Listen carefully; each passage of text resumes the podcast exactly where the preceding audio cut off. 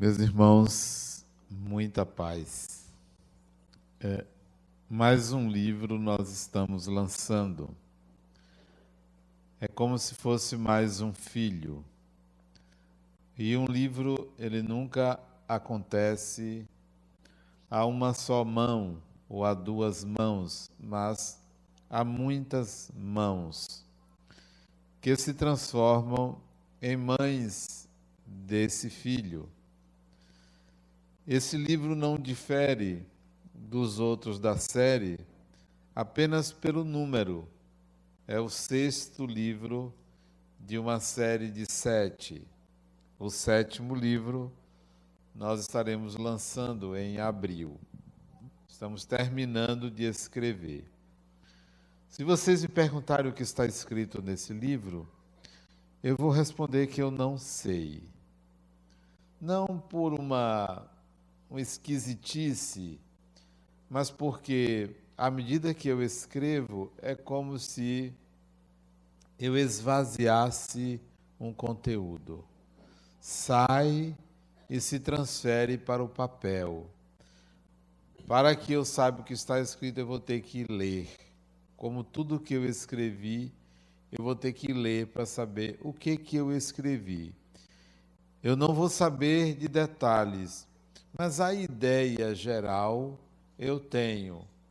Eu sei que está escrito aí interpretações pessoais a respeito da fala de Jesus. Mas se eu pegar um capítulo à parte, ler o título, ler a fala de Jesus, eu não sei o que eu escrevi. Eu vou ter que ler o que eu escrevi. Por aí vocês podem ter uma ideia de que eu não tenho aquela profundidade quanto ao conteúdo. Não sou um expert em interpretar o Evangelho. Não tenho a capacidade de falar é, naturalmente tudo que foi escrito. Eu vou precisar, de fato, me lembrar do conteúdo. Eu tenho que ler pelo menos metade do capítulo para eu entender o que, que eu escrevi em todo o capítulo. Talvez isso se dê, primeiro, por uma é, condição minha de ousadia. Ousadia escrever sobre um assunto que eu não tenho tanta, tanto conhecimento. Talvez porque a escrita seja feita sem muita pretensão, superficialmente. Então, por, porque é escrito sem muita pretensão, eu não tenha tanta profundidade no conteúdo. Terceiro, talvez porque a escrita tenha contribuições de espíritos, portanto a ideia não é só minha, então eu não sei exatamente tudo que está escrito. E quarto e último, talvez eu escreva e propositadamente por ter outros temas na consciência, outros focos de ideias eu não fixe aquilo que eu escrevi. Por esses quatro motivos, eu sempre vou precisar, é, se alguém me perguntar o conteúdo de cada um desses livros, eu sempre vou precisar reler. Não me cobre o conhecimento que está aí por esses quatro motivos. Eu vou precisar reler. Para escrever esse livro, eu contei com colaboradores, que estão alguns aqui presentes. É, em primeiro lugar, a editora da Fundação La Harmonia, que é minha amiga Ana Carmen, que está aqui ao meu lado. Ela é quem edita o livro, ela é quem faz o trabalho de fazer nascer o livro. Eu acho que ela é a parteira, né? ela é quem faz o parto. Ela acompanha a gestação e faz o parto. Ela tira lá ou natural, ou normal, ou cesárea, é ela quem faz o parto. Está aqui a parteira. Aquela que olha, que faz ultrassom, que, que olha lá dentro para saber o que tem lá, é minha amiga Angélica, que está ali, que, embora mais jovem do que eu, nasceu no mesmo dia que eu nasci. Então, Angélica está ali, ela é quem tem o cuidado de olhar o que, que tem dentro ela corrige meu péssimo português, Eu não sou bom em português. Aliás, eu não sou bom em língua nenhuma. Então, ela vai arrumar as ideias que nascem brutas. Então, Angélica é quem arruma. E tem alguém que dá nome ao livro, dá nome quer dizer, dá um rosto ao livro, dá uma identidade ao livro, que faz, que fez todas as capas, faz as capas, que é meu, meu filho Diego, que está ali, ele é o autor das capas, ele é quem busca essas imagens e trabalha essas imagens, então é ele quem dá uma identidade ao filho, ele que dá um nome, então é ele a quem eu agradeço por fazer isto. Interessante que nenhuma dessas pessoas que eu citei faz cobrando qualquer centavo. Né? Isto é doação, isto é gratuito. As pessoas se dedicam a isso porque o resultado do livro, é, o resultado financeiro, é da Fundação La Harmonia. E também alguém que dá um certo arranjo, que na hora do parto vê se está encaixado, se não está, ele faz uns movimentos para que o filho esteja pronto para é, sair. É o diagramador Novaes Neto, acho que ele não está aqui hoje, mas Novaes Neto é o diagramador, então ele dá o último, o último toque para fazer com que é, o menino fique prontinho para ir para o mundo real. Então, estas pessoas são aquelas que produzem esse trabalho. A mim cabe a parte mais fácil. A parte mais fácil escrever. Se o livro não for bom, pelo menos é, está muito bem diagramado, está muito bem corrigido e está muito bem apresentado. Então, isso aí já vale alguma coisa. Vocês, se não gostarem do conteúdo, pelo menos esses três aspectos vão estar muito bem feitos. Bom, fora isso, é uma surpresa para mim como talvez se torne para vocês, é uma surpresa para mim certas páginas, certos capítulos. Outros não, outros são, são meio, meio que meia boca, não são tão interessantes, mas tem uns capítulos que eu noto que eu digo, peraí, fui eu que escrevi esse negócio, fui eu que escrevi isso, que ideia boa! Eu aí me aproveito dessas ideias e trabalho até com meus pacientes. Eles não sabem, é, eu estou atendendo, mas eu me lembro que eu escrevi sobre certo assunto e aí eu trago aquele assunto para o paciente, porque eu acho que ele precisa daquele conteúdo. Eu proponho aquele conteúdo.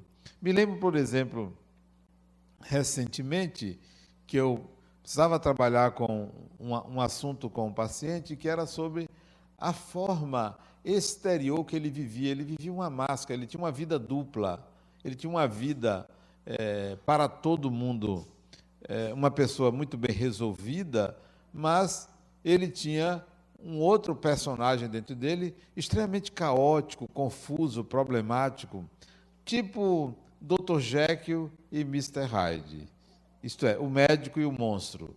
Tipo aquela história, ele vivia isso. E o monstro dentro dele era extremamente ruim, um personagem extremamente agressivo, é, um personagem que não tinha qualquer pudor em fazer o mal. Mas ele pousa na sociedade é, como uma pessoa muito boa, um indivíduo fantástico, que sai jornal, que é elogiado dentro da profissão dele, a sociedade toda cultua ele, mas eu, como terapeuta dele, ele me conta os podres dele. E podre é muito pouco para é, representar o que se passa no mundo íntimo dele e o que ele faz sem que ninguém saiba, mas eu não posso denunciá-lo porque o que ele faz não é um crime que se possa é, creio eu, encontrar no Código Penal ou Civil, não sei. Bom, o fato é que eu estava escrevendo sobre personalidade número um, personalidade número dois, espírito e personagens. E aí comecei a colocar para ele essa diferença entre o espírito que ele é e o personagem que ele representa e perguntei ele: quem é que está mandando? Quem é que conduz a sua vida? É o ser espiritual? É a personalidade número um ou é a personalidade número dois? Quem é que manda em você? Ou quem é você? É um ou outro? Então, o tema da escrita foi transposto para a terapia, para uma é, atuação profissional. Então, em outros casos, da mesma maneira, eu me apropriei do conteúdo para trabalhar é, meus pacientes. Então, muito do que foi escrito ao longo desses quatro anos, porque tem quatro anos que eu comecei a escrever, eu comecei a escrever em novembro de 2011, é, está fazendo exatamente quatro anos que eu comecei a escrever esses seis livros, e eu utilizei muito do que estava acontecendo é, com meus pacientes, utilizei muito do conteúdo dos livros para é, atuar, para exercer é, a minha profissão. Diferentemente de um livro que eu escrevi chamado Evangelho e Família, que foi o inverso. Eu peguei as histórias do meu paciente, dos meus pacientes e transpus para os livros. Foi ao contrário. Nesse não, eu pego o conteúdo do livro e transfiro para os meus pacientes. Exatamente o inverso é, do que foi feito lá atrás. É, eu estou no final do sétimo livro, faltam 16 ou 17 capítulos para eu escrever, provavelmente eu devo terminar no final deste mês ou início do próximo mês, e vou ao mesmo processo. Entrego a Ana Carmen, que entrega a Angélica, que devolve isso, que passa para o diagramador, enquanto Diego faz a, a capa e aí e, o, e a arte interna do livro e aí, em abril, em março, esse livro fica pronto. Em abril, a gente lança na Semana Espírita do Centro Espírita Harmonia. E aí a gente fecha esta série de sete livros que, para mim, é, passou como um segundo. Não, não me deu o menor trabalho, porque eu não sou um escritor que senta e tem um horário para escrever, tem uma disciplina para escrever. Eu não tenho uma disciplina para escrever eu posso estar no trem e escrevo, eu posso estar é, no intervalo de um paciente e outro, eu escrevo. É, já acordei para escrever, raro, mas já acordei para escrever de madrugada. É, ou, ou, ou, de carro me vem a ideia, eu pego o celular e gravo a ideia e guardo para depois transcrever. Então, não tenho uma disciplina, um horário Nunca gostei de ter um horário para escrever, porque eu me opunha a uma sistematização da escrita para não ficar algo mecânico e eu me obrigar a escrever. Eu sempre deixei que é, as coisas acontecessem. É, sábado passado, hoje é quinta ou sexta? Hoje é quinta. Sábado passado, eu fui a uma festa de aniversário de criança, festa de aniversário de minha neta, lá em São Paulo. Festa de aniversário, aquele barulho, palhaço, não sei o que lá, aquelas coisas de criança. Eu ali, me divertindo, veio a ideia do livro. Eu prontamente, em meio àquele barulho, peguei meu tablet e comecei a digitar a ideia do livro. Então, não tem horário, não tem circunstância externa que me tire. Mas também, às vezes, eu estou sem fazer nada, não me dá vontade de escrever, eu não vou escrever, eu vou assistir a um filme, eu vou fazer outra coisa. Quer dizer, eu não aproveito qualquer hora, eu deixo que a vontade venha. Então, nesse final de semana que eu fui a São Paulo para o aniversário de minha neta, eu escrevi cinco capítulos do livro, cinco capítulos em horários diferentes, em momentos, em locais diferentes, em horas diferentes. Eu aproveitava a vontade para escrever. Até no ônibus que que foi buscar a gente no aeroporto, me deu vontade de escrever, eu escrevo.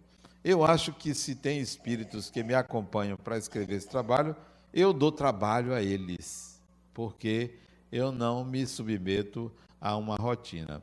Mas não aconselho a ninguém fazer isto, porque o que eu estou escrevendo não é uma tese, eu não faço nenhuma pesquisa, não vou à internet para procurar saber deste ou, ou daquela data, porque não tem nomes, eu não escrevo nomes, eu não escrevo datas neste livro. Não tem nomes, não tem datas, não tem citações que me exija é, uma pesquisa. Às vezes, a única pesquisa que eu faço é saber se é escrito com S ou com C, né? que eu, eu atrapalho, não sei até hoje se é com S, com S, com C, com M, com N, eu não sei. Então, às vezes, eu vou para o dicionário da internet para diminuir o trabalho de Angélica. Mas mesmo assim, quando ela devolve o que eu escrevi, é todo colorido, cheio de coisas vermelhas que ela vai consertando. Não tem capítulo que não tenha uma coisa para consertar. Às vezes, quase todas as linhas do mesmo capítulo tem lá vírgula, então não sei quando é que bota vírgula, quando é que bota crase. Esse negócio de crase é um absurdo. Como é que inventa um negócio chamado crase? Para quê? Para que você bota um negócio assim e outro assim? Não tem sentido. Devia tirar todos os acentos, como no inglês. Para que você acentuar esse negócio? Quer dizer, é, é coisa de quem não tem o que fazer. Para que botar ó, vírgula, ponto e vírgula? Não precisava disso. É por isso que eu gosto de ler Saramago, que ele não, não coloca nada disso. Ele escreve de qualquer jeito. Mas se eu colocar, se eu escrevesse assim, as pessoas já não me entendem, não iam entender mesmo se eu escrevesse assim. Então, é um trabalho danado que a Angélica tem, porque ela tem que descobrir o que, é que eu quis dizer com aquilo, tem que sair botando vírgula, pontuando, né? às vezes tem que inverter. Esse negócio de, de, de pronome, antes, depois do verbo, antes do verbo, é um negócio absurdo, inventa um bocado de, de regras, não sei para quê, né? só para complicar, podia ser tudo simples, né? mas não, é, é difícil.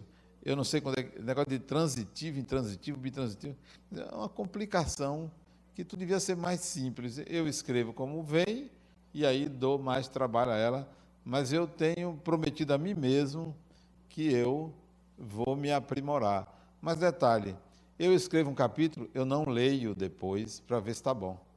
Eu não leio. Eu deveria ter esse hábito de, pelo menos, espera aí, eu escrevi, vamos ver se tem alguma coisa para consertar. Não faço. Não faço porque eu acho que eu vou mudar tudo se eu fizer isso, eu vou sair mudando um bocado de coisa. Então, sai de forma bruta, sai o que dá na cabeça, o que dá na telha, o que dá na alma, o que dá no coração, sai e é o que vocês vão encontrar na escrita.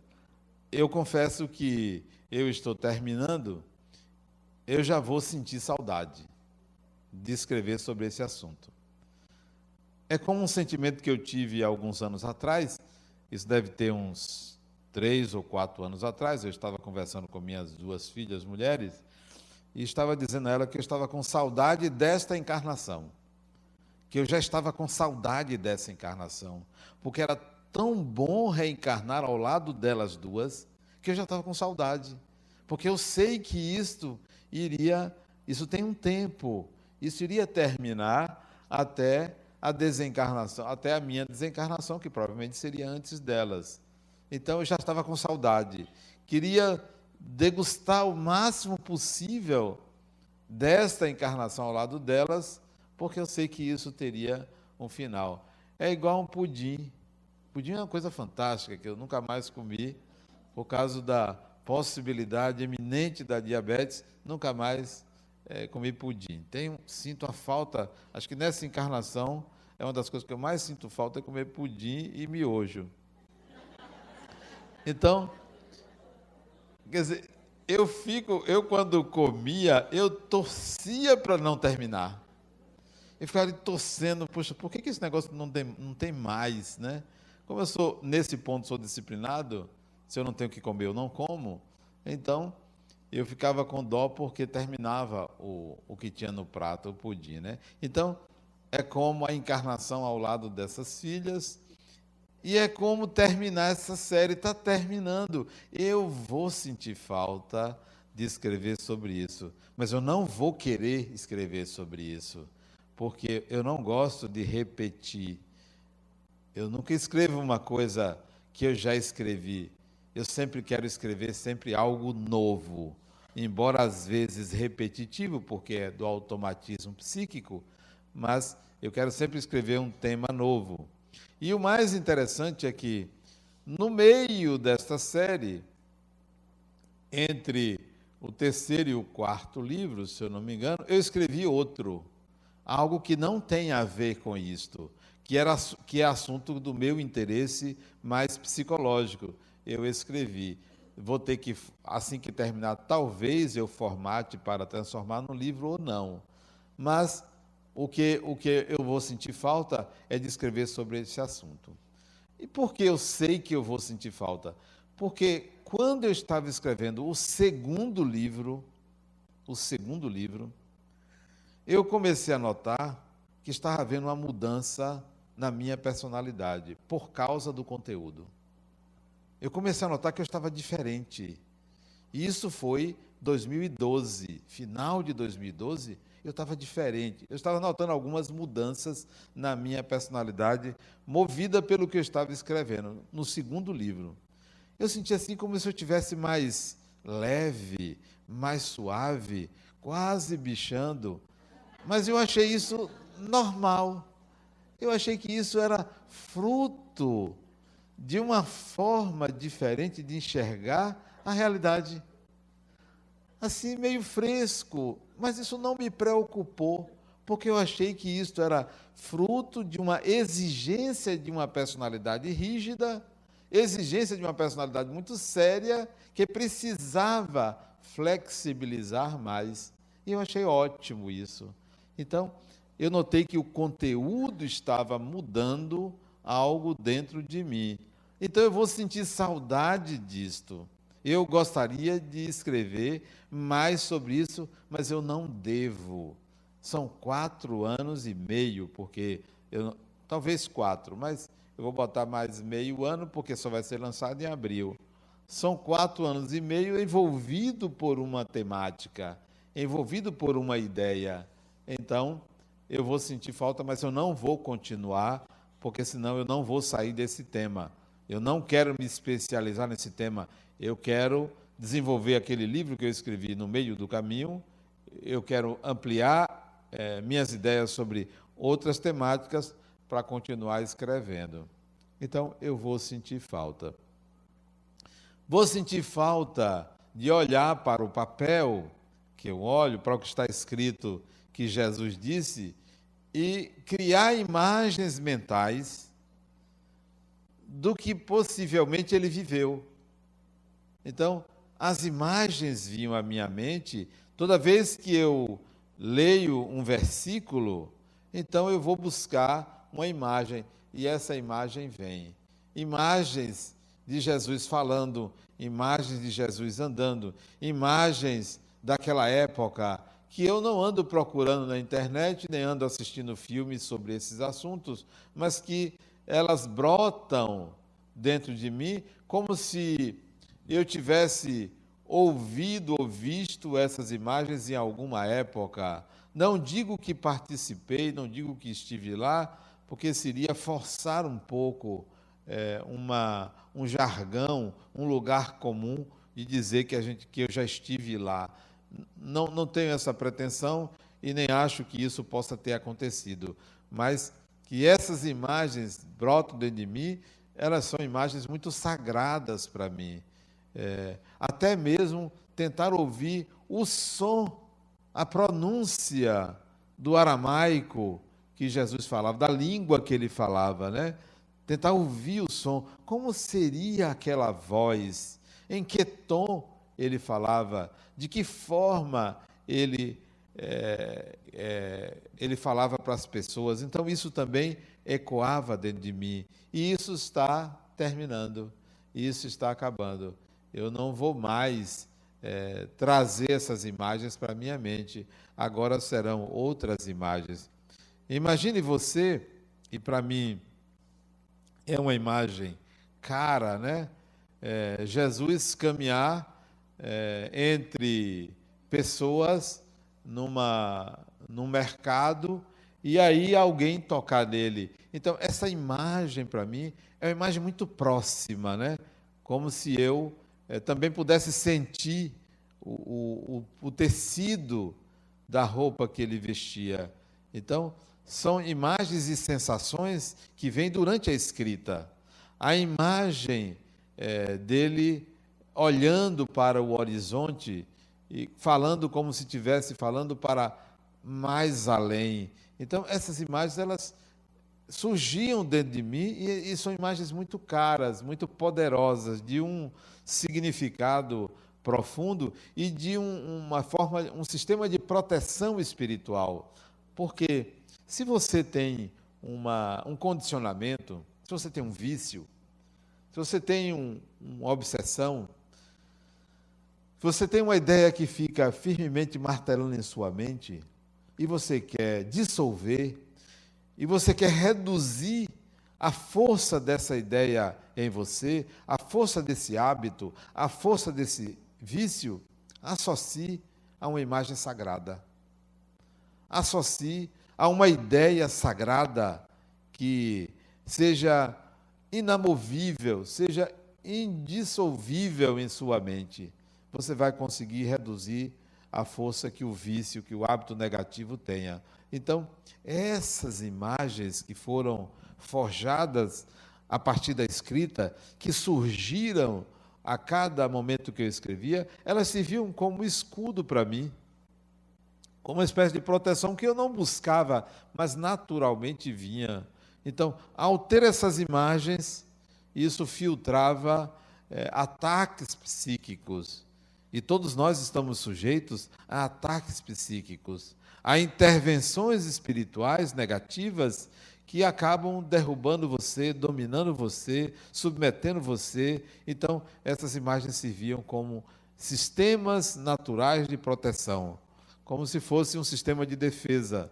Mas que eu não busco esse sistema de defesa. Eu até nem gosto de me defender. Eu prefiro lidar com a agressão, com o ataque, para aprender com ele e não criar um escudo de proteção para me fragilizar. Mas essas imagens serviram como sistemas de proteção, que eu aconselho vocês a gerarem essas imagens.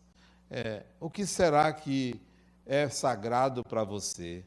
O que, que é mais importante? E, e procure imagens, não palavras. Tem gente que diz, não é Deus. Sim, mas qual é a imagem que você faz? Tem gente que fala assim, não é Jesus, mas qual é a imagem que você faz? Procure imagens. As imagens são muito mais poderosas, muito mais intensas do que palavras. Gere imagens. É até um conselho que eu dou às pessoas para dormir. A coisa mais fácil é dormir quando você começa a gerar imagens e não simplesmente ficar com os pensamentos sem imagens. Gerar imagens que você está, vai mergulhar naquela imagem. Uma imagem que eu gosto muito de, de fazer quando eu vou dormir é a imagem de uma gruta.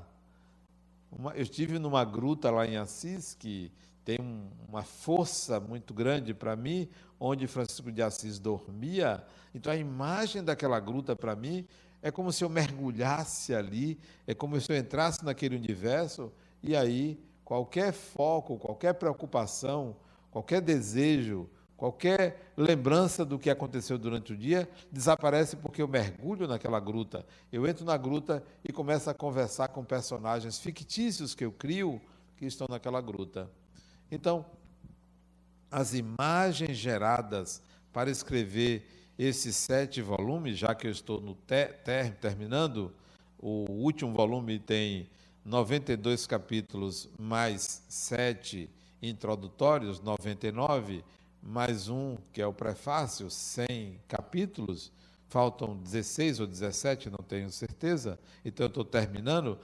As imagens geradas nesses quase 700 capítulos, elas foram imagens é, trazidas da época de Jesus, e mais que tem, em geral, a figura dele, o andar dele, a fisionomia dele, não que eu idolatre isto, mas é natural que quando você lê a fala de uma pessoa, você seja reportado àquela época, aquele tempo e a própria pessoa que disse. Era como se eu ouvisse ele falando, como se, não tenho a pretensão de ter ouvido, como se eu ouvisse falando. Nunca, nunca tive essa, essa felicidade de enxergar o Espírito Jesus, mas pelo menos de gerar imagens que traziam a imagem dele, que não se parece com essas imagens é, que a gente vê nas pinturas, porque ele não foi fotografado, não tinha fotografia, os pintores não retratavam ele. Qual seria a imagem é, de Jesus? Como é que você enxerga Jesus? Quando eu fecho os olhos, eu não vejo essas imagens de Jesus bonito e bem penteado e muito bem é, descrito nas, nas imagens geradas pelos pintores me vem a imagem de um judeu, um judeu comum, uma pessoa é, que não se parece de forma alguma com o que está pintado. Então, essa imagem vem para mim muito forte daquele ser humano, né? daquela figura que viveu entre seus pares e ali desenvolveu toda uma forma de lidar com aquela sociedade, procurando mostrar três coisas básicas. Para mim, a mensagem de Jesus ela pode ser resumida, é, é, é muito pobre, mas ela pode ser vista de três formas básicas. Ele queria dar a cada pessoa um valor, ele queria que as pessoas se atribuíssem um valor. Ponto um, se atribuíssem um valor. Nunca valorizar mais a religião, a filosofia, a ideia do que a pessoa. Então, ele falava para que a autoestima da pessoa aumentasse, para que o indivíduo acreditasse em si. Segundo, ele falava para que a pessoa entendesse que havia uma que deveria se apropriar de um poder, se apoderar. Este poder era a consciência de ser espírito. Então, ele procurava reforçar esta ideia eh, de que eh, você tem um poder e esse poder é ser espírito imortal. E por último, dá uma ideia de continuidade, de que a vida continua, de que há uma realidade além da realidade material. Então, para mim, ele fixou a mensagem dele nesses três aspectos. E eu, eu notei que a cada escrita minha, isso se reforçava. Eu tinha que reforçar esses três aspectos. Creio que é, vocês vão encontrar alguns capítulos, principalmente no último volume, que ainda não terminei, que vão se assemelhar aos primeiros volumes, porque algumas coisas se repetem, alguns temas se repetem, embora eu procurei não repetir é, não há nenhum capítulo, nenhum título igual a outro. Esses 700 títulos são títulos diferentes, não tem nenhum igual a outro. Pelo menos uma letra é diferente. É, a, a, as imagens geradas não são imagens que ficam reverberando em minha mente. Elas só surgem quando eu leio aquele capítulo ou quando eu quero recorrer a uma determinada imagem que ficou fixa em minha mente. É, lá em São Paulo, agora, esse final de semana que eu passei lá, eu fiquei me perguntando, teve um dia que eu fiquei no hotel sozinho, o povo saiu, a muvuca saiu, eu fiquei sozinho no hotel, porque eu ando sempre com a muvuca. É, a família, né, uma parte de um grupo de amigos saíram, foram fazer seus afazeres, eu fiquei no hotel. E eu me perguntei assim, Adenauer, vale a pena, vale a pena você fazer o que você faz? Vale a pena? Mas a pergunta que veio à minha mente não era uma pergunta de decepção, de cansaço, ou uma pergunta é, como quem estivesse em dúvida sobre é, a razão da vida, do fazer. O vale a pena é como se fosse uma afirmação. Era uma pergunta, mas era uma pergunta assim, capciosa para que eu reafirmasse o porquê vale a pena fazer isto. E aí eu quero transferir para vocês ou vale a pena? Vale a pena viver uma vida sem um significado existencial? Vale a pena? Ou é preciso urgentemente, agora, encontrar um significado existencial? Vale a pena ver uma vida só para o trabalho, sem degustar o que a vida pode oferecer à alma? Vale a pena uma vida dedicada aos sentidos físicos, sem alcançar a subjetividade da espiritualidade em nós? Vale a pena uma vida em que você busca um amor sem sentir o amar? Vale a pena uma vida em que você vive o exterior com um sonho sem despertar para uma interioridade em que você se descobre? Vale a pena você estar sempre apontando para fora, apontando o outro, transferindo para o outro a responsabilidade da sua vida, sem perceber-se, sem se enxergar? Vale a pena? Vale a pena você ter uma religião que lhe coloque de uma forma protegida do contato com o outro, com o ser humano, com a simplicidade da vida, vale a pena uma religião que lhe retire, lhe entregando uma ilusão? Vale a pena uma filosofia, uma doutrina que lhe leve para o além e você despreze o aquém? Vale a pena? Vale a pena viver chumbado ao solo, olhando para baixo, depressivo, quando a vida é um presente de Deus a ser vivida de forma alegre e feliz? Vale a pena a gente viver sem encontrar um meio de se realizar, apenas querendo ser feliz, sem se realizar? Vale a pena viver para o corpo e esquecer que é espírito? Então, naquele quarto de hotel, o vale a pena me veio muito forte. Vale a pena, mas eu não transferi para o, para o papel, não transferi para o livro, porque não se tratava de um tema do livro, era um diálogo espiritual.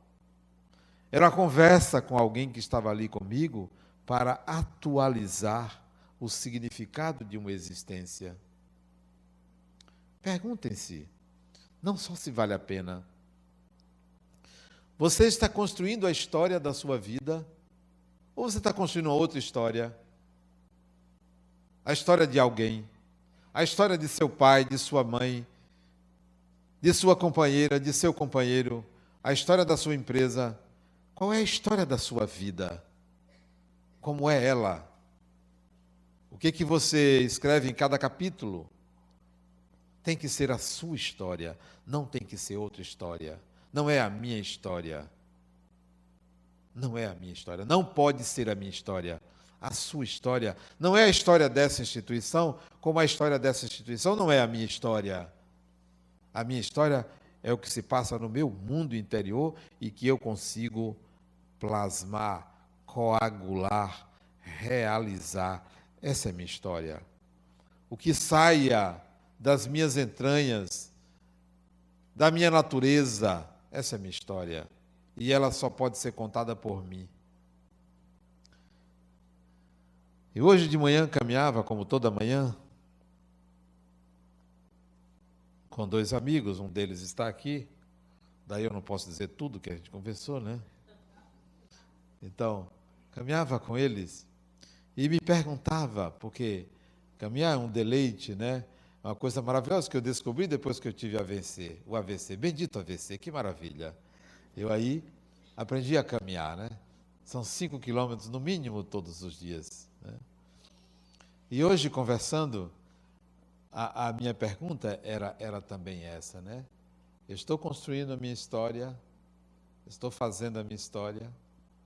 E, aliás, eu quero convidar a vocês para caminhar. Eu vou comemorar um ano de AVC. Novembro é um mês fantástico, porque foi novembro que eu comecei a escrever os livros, e foi novembro do ano passado que eu tive AVC. E agora, no final de novembro, nós vamos fazer uma caminhada. E eu queria convidar vocês para duas caminhadas: a caminhada da Fundação, que vai ser em dezembro, e a minha caminhada em comemoração ao AVC, ao bendito AVC. Falando da importância de se prevenir o AVC, de se prevenir. Nós vamos caminhar de farol a farol. Farol da Barra ao farol de Itapuã. Só são 21 quilômetros, é pouca coisa. 21 quilômetros. Nós vamos fazer intervalos de 7 quilômetros. 7 quilômetros, vai ter um apoio para os que ali não suportarem, não aguentarem ficarem, tem um apoio. E 7 quilômetros depois tem um outro apoio. É de 7 em 7. São dois apoios que a gente vai fazer. Uma caminhada sem preocupação de correr, é só uma caminhada. Então, quem quiser fazer parte do grupo, é só procurar Jorge Antônio, está ali ele, aquele gaúcho ali. Levante a mão, por favor, Jorge. Jorge. E dá o nome para ele, para fazer parte dessa caminhada. Vai ser no dia 28 de novembro. Tá? Nós vamos sair às 6 horas da manhã. 6 horas, né? 6 horas da manhã lá do Farol da Boia vamos caminhar. Não se preocupe, vai ter um cardiologista, né? Para aqueles que tiveram piripaque, tem lá um cardiologista, vai ter água. Então, por enquanto, não tem nenhuma nada a pagar. Por enquanto. Mas como é Jorge que está organizando, não sei se ele vai cobrar alguma coisa para a fundação. Mas é uma caminhada que nós vamos fazer gratuita. Vamos sair de lá vai ter camisa, né? Camisa, né? Vamos pedir à Sociedade Baiana de Cardiologia para nos entregar um panfleto para a gente distribuir no caminho, né? Para as pessoas se prevenirem a hipertensão e outras coisas que a gente vai fazer. Então, estão todos convidados, se preparem. 28 é um, é um, é um sábado ou um domingo? É um sábado, de manhã cedo, 6 horas é a largada, né? E nós vamos devagar. A nossa pretensão é fazer o percurso em quatro horas, né? Quatro, a nossa pretensão é em quatro horas. Talvez um pouco menos, mas é por aí, quatro horas de caminhada. Estão todos convidados, principalmente os de cabeça branca, principalmente os mais velhos, estão convidados a essa caminhada. O nosso ritmo é 10 minutos por quilômetro. Esse é nosso ritmo normal, 10 minutos por quilômetro. Né? Mas a gente promete um pouquinho mais devagar. Bom, mas voltando a, ao livro, é, esses, esses insights, essa, essa forma de escrever, ela para mim é a maneira que eu encontrei de expressar o que acontece dentro de mim mesmo. Então, não me cobre o conteúdo é, se vocês quiserem saber explicações sobre o que está escrito, eu posso dar, mas eu vou ter que ler de novo e vamos ver o que é que vem no próximo volume. O próximo volume, o volume 7, é para mim o que exigia um pouco mais de mim, porque é, eu tinha todo o peso dos seis volumes anteriores e que eu não poderia repetir, então ele exigia um pouco mais de mim. Mas eu não revisei para saber se o que eu estou escrevendo se assemelha ao que eu escrevi antes. É, peço desculpas se houver alguma repetição.